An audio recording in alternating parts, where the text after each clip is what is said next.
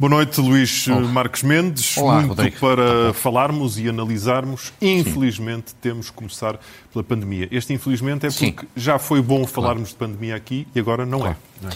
É, eu acho que é inevitável e, sobretudo, falar daquilo que hoje é nuclear, que é a chamada variante Delta. Ou seja, a variante indiana, que agora, eh, digamos assim, mudou apenas de nome. E, esta, e as pessoas têm ouvido muita informação, a toda a hora. Eu trago apenas aqui alguns dados que julgo que são os essenciais e os mais importantes para as pessoas estarem informadas e se defenderem, digamos assim, desta situação. Porque a situação não é dramática, mas também importa não desvalorizar, porque é delicada. Comecemos por ver o impacto da variante Delta naquilo que vai ser na Europa, na União Europeia. É um estudo do Centro Europeu de Prevenção e Controlo de Doenças. Vai ser, vai ser a variante dominante dentro da União Europeia dentro de um mês. 70% das, dos novos casos, novas infecções, no início de agosto, é o que está previsto, responsável vai ser esta variante. E, e veja bem, do início de agosto para o fim de agosto, logo um crescimento do número de infecções por causa desta variante de 70% para 90%. Portanto, ela é perigosa e é altamente transmissível. Agora, está, vamos ver... está bem instalada em Portugal, infelizmente. Ora, estes é que são os dados agora preocupantes que vamos ver relativamente a Portugal. Estes dados, evidentemente, não são meus. São do INSA, do Instituto Nacional de Saúde Pública, Ricardo Jorge, num relatório que deve, estar, que deve sair oportunamente a público, mas a que eu tive acesso. É neste momento, os dados são recentes, são praticamente destes últimos dias. Dominante no país, 56%. É reduzida no Norte, 30% dos novos casos apenas. Muito reduzida na Madeira, 13%, e nos Açores, 3%.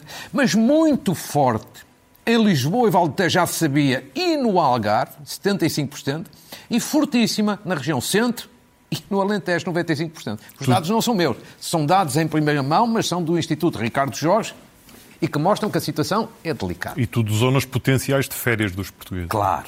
Claro que é preciso ler com algum cuidado, segundo me explicaram, por exemplo, o centro ao que parece, é, é, muito influenciado por Castelo Branco e eventualmente um evento que terá acontecido. Mas não deixa de, evidentemente, ser claro. muito delicado.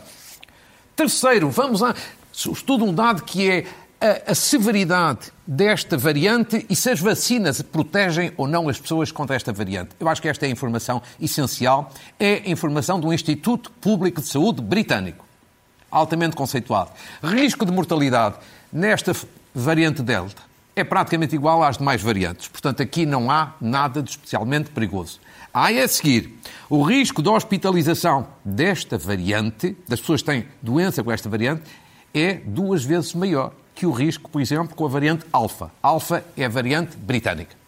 Agora vamos à eficácia das vacinas. Estas são as boas notícias.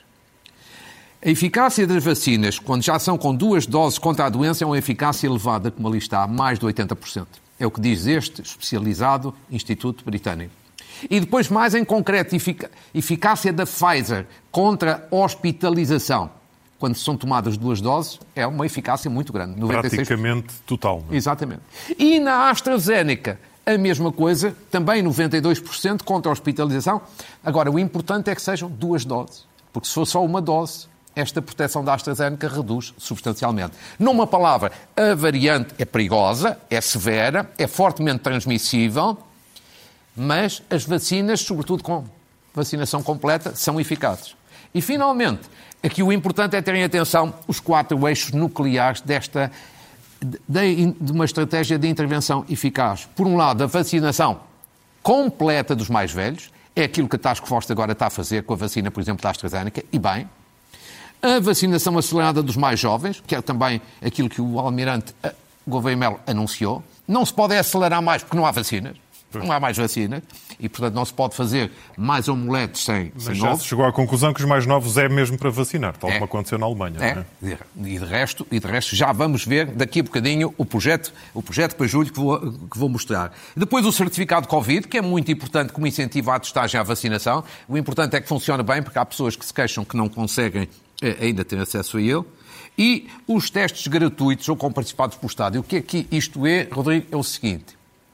Isto aqui já é, ao que apurei, é uma informação. Ao que apurei, o Governo está a estudar, e deverá haver uma decisão nos próximos dias, está a estudar a possibilidade de passar a financiar na totalidade ou em parte os testes que são feitos. Ou seja, dos testes serem gratuitos, financiados na totalidade pelo Estado, mas se o peso financeiro for muito acentuado, pelo menos uma comparticipação significativa. Eu julgo que se isso acontecer, é uma boa decisão, porque vai incentivar fortemente a testagem. Sim, a questão financeira continua a ser preponderante, muitas Exatamente. vezes, infelizmente, para muitas pessoas. Mas passemos para aquela, eh, neste quadro negro ou menos bom que estamos a viver, Sim. continua aberta esta janela de claro. esperança, que é a da vacinação, que continua é, claro. a um bom ritmo, apesar de tudo. A um bom é? ritmo e é, sobretudo, a grande diferença comparado com dezembro do ano passado ou janeiro, quando surgiu a, a variante britânica.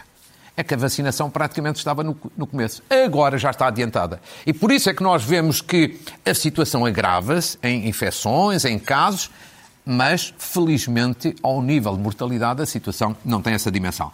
Façamos um balanço muito rápido, porque ontem fez seis meses que começou o processo de vacinação. E eu acho que o balanço é muito positivo. Vejamos que doses administradas, 8 milhões e 300 mil durante estes seis meses coluna da esquerda que é a mais importante, pessoas com pelo menos uma dose, 5 milhões e 300 mil, o que significa já mais de metade dos portugueses, é 51,5%. E depois vacinação completa, ou seja, com duas doses, ou então as pessoas que tomam a Janssen, uma dose aqui vale por duas, 3 milhões um e 300 mil. Já um terço da população. Um terço da população. Exatamente, 32, 33%. É muito significativo para as vacinas que temos. Segundo dado, balanço também por faixas etárias. Aquilo que diz muito às pessoas, evidentemente. As três colunas que agora vamos ver à esquerda mostram as pessoas mais velhas até aos 60 anos. Estou à vontade, que é ali que também eu me insiro.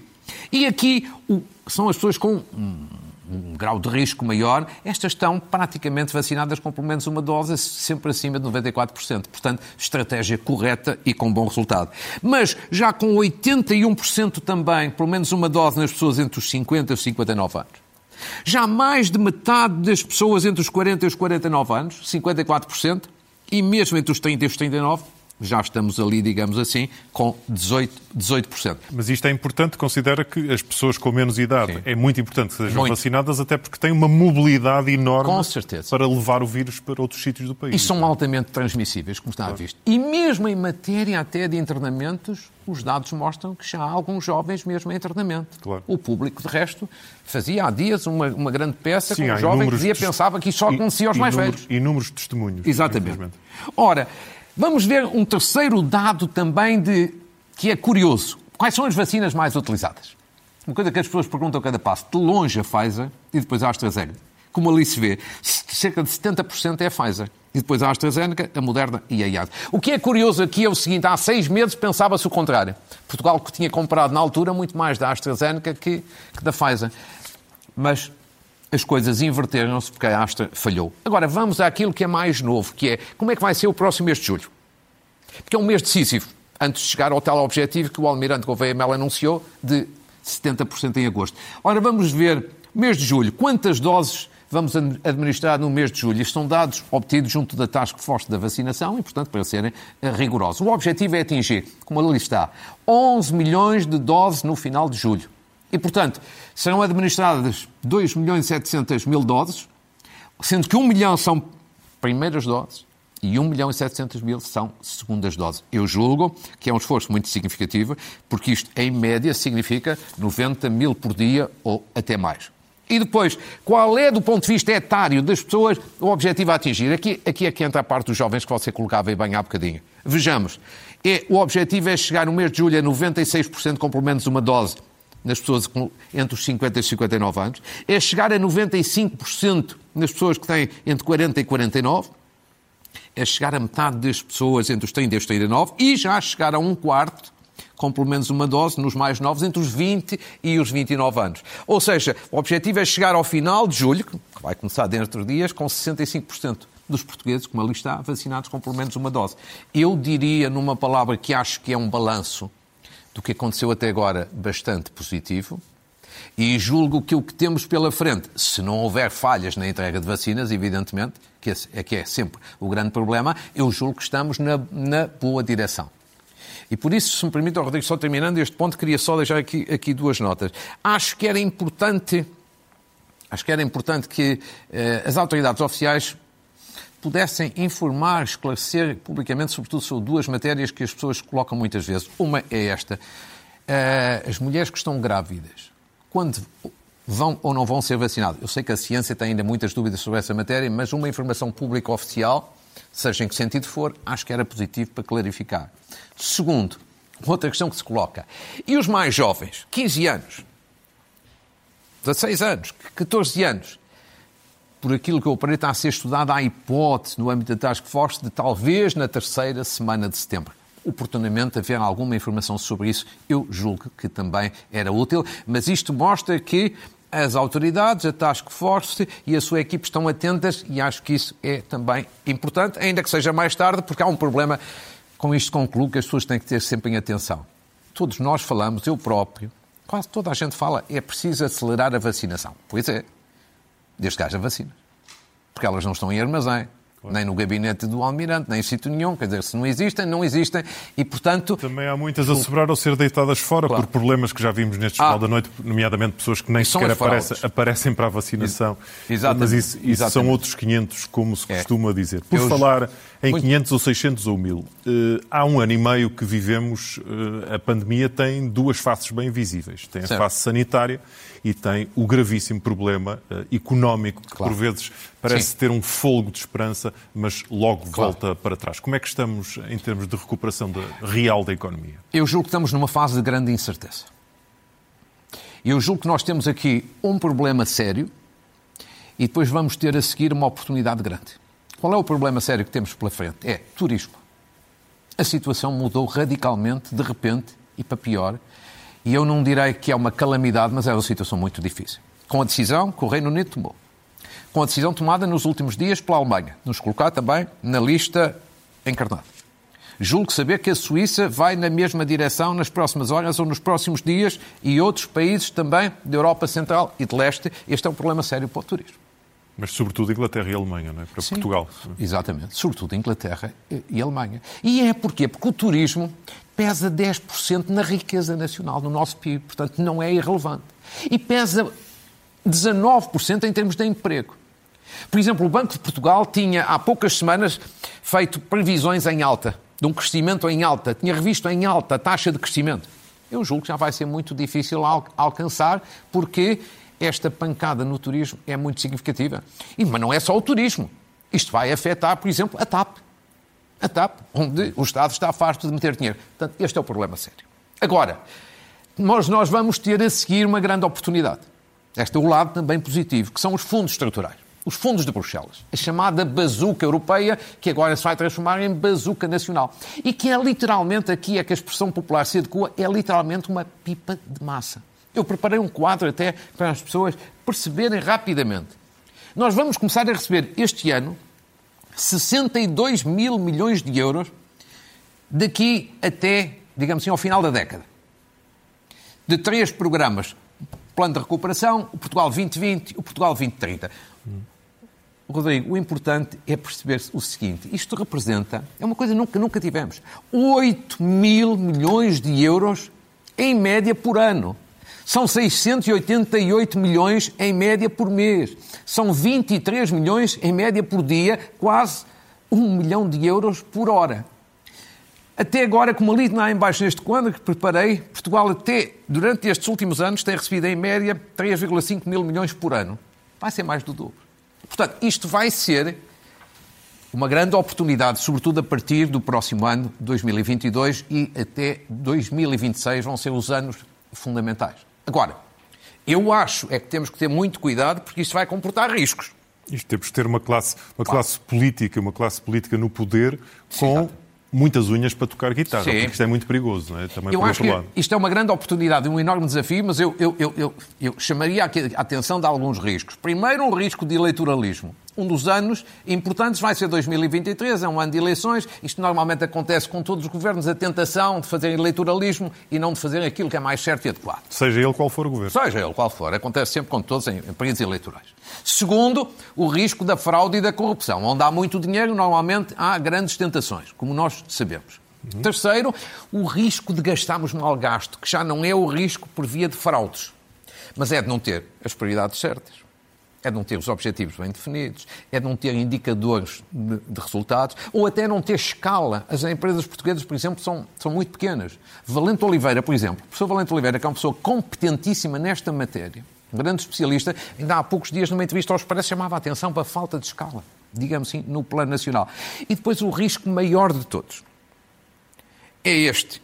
Nós corremos um sério risco de, apesar de todo este dinheiro, se não tivermos as reformas certas, de chegarmos a 2026, fazemos o balanço, comparamos-nos com a Europa, sobretudo com os países que concorrem connosco, que são os países de leste, e chegamos à conclusão de que, afinal, eles nos passaram à frente.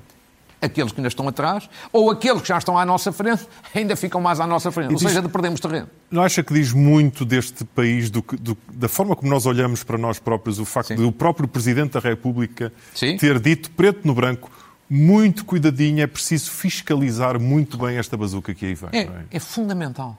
Eu diria que é preciso fiscalizar, é preciso monitorizar resultados para ver se os resultados vão, estão ir ou não na direção, na direção certa. Ou seja, tem que se agir do lado da transparência, do lado da responsabilidade e do lado dos resultados. Vamos ver, temos aqui uma grande oportunidade.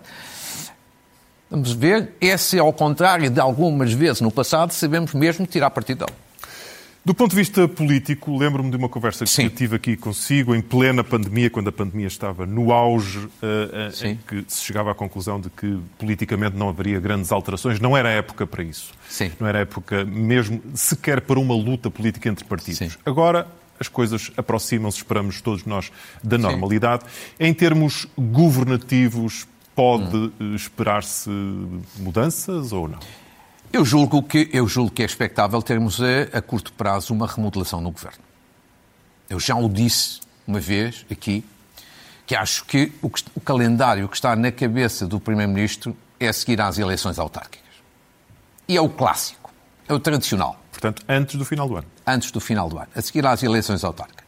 Agora, eu acho que face ao clima de degradação que se vive e que é muito acelerado, eu acho que o Primeiro-Ministro teria vantagem para ele próprio e para o Governo em fazê-la mais cedo.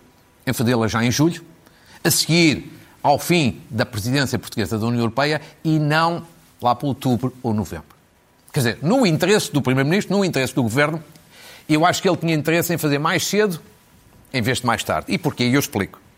Porque o grau de degradação político em torno do Governo nos últimos meses é muito grande é muito acelerado. Acentuou-se muito. Quer dizer, quase todas as semanas há um caso novo de desgaste, um berbicacho. Foi Odmira, os festejos do Sporting, a atuação do Ministro da Administração Interna, divisões no Governo, descoordenações. Quer dizer, não há quase semana nenhuma que não haja um caso que mostra cansaço. Ou vários com Eduardo Cabrita. Muitos com Eduardo Cabrita. Talvez o Ministro de longe mais disposto. Mas, por exemplo, vejamos ainda estes últimos dias um caso com a Ministra da Justiça, que eu acho que é uma coisa muito mais séria do que se pensa.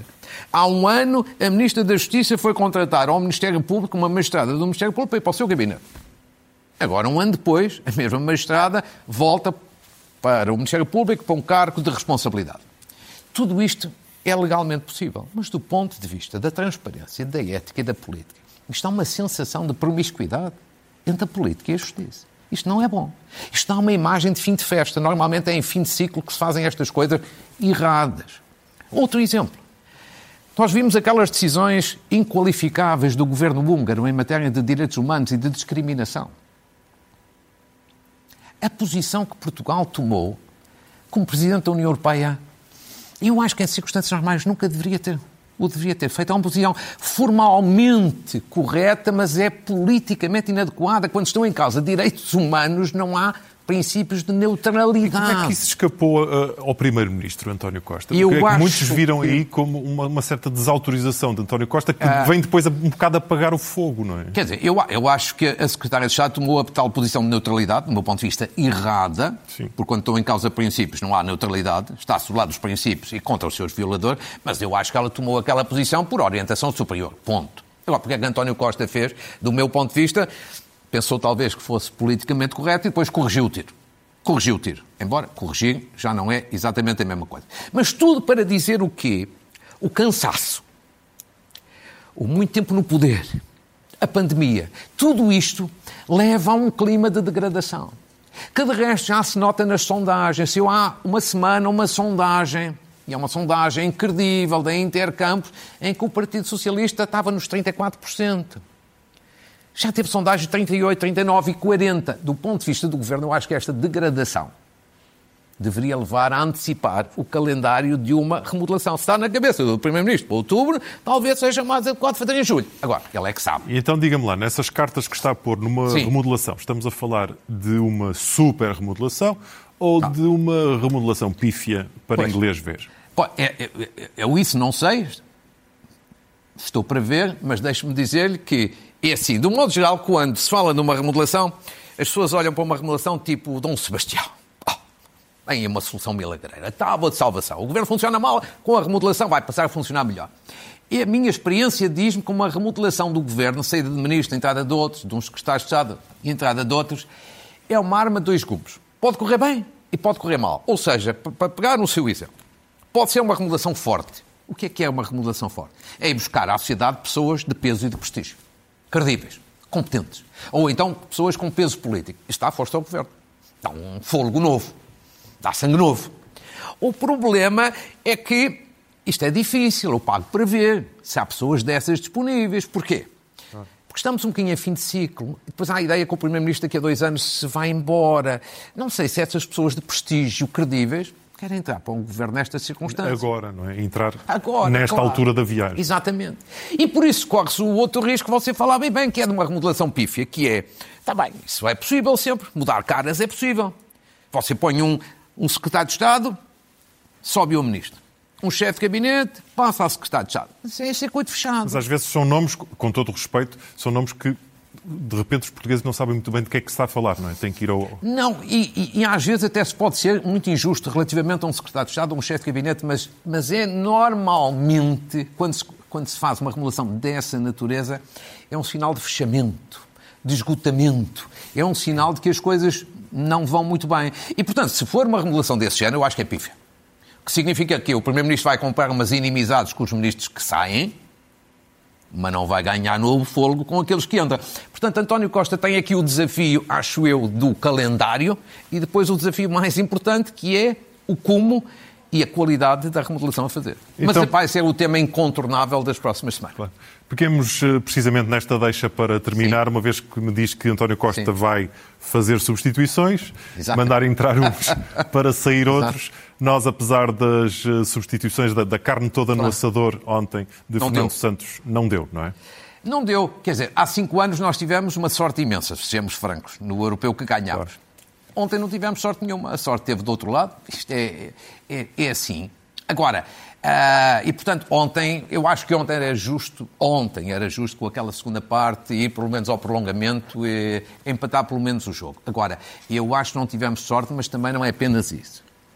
Eu acho que o jogo de ontem tem duas partes distintas, como os jogos anteriores, e mostram também, acho que é preciso dizê-lo no sentido construtivo, mostram que Portugal é uma seleção onde falta ambição andamos muitas vezes, demasiadas vezes, a correr atrás do prejuízo. Como se viu ontem, por exemplo, na primeira parte, ou como se viu em jogos anteriores. Sem ambição, sem querer liderar, sem querer marcar, sem ousar.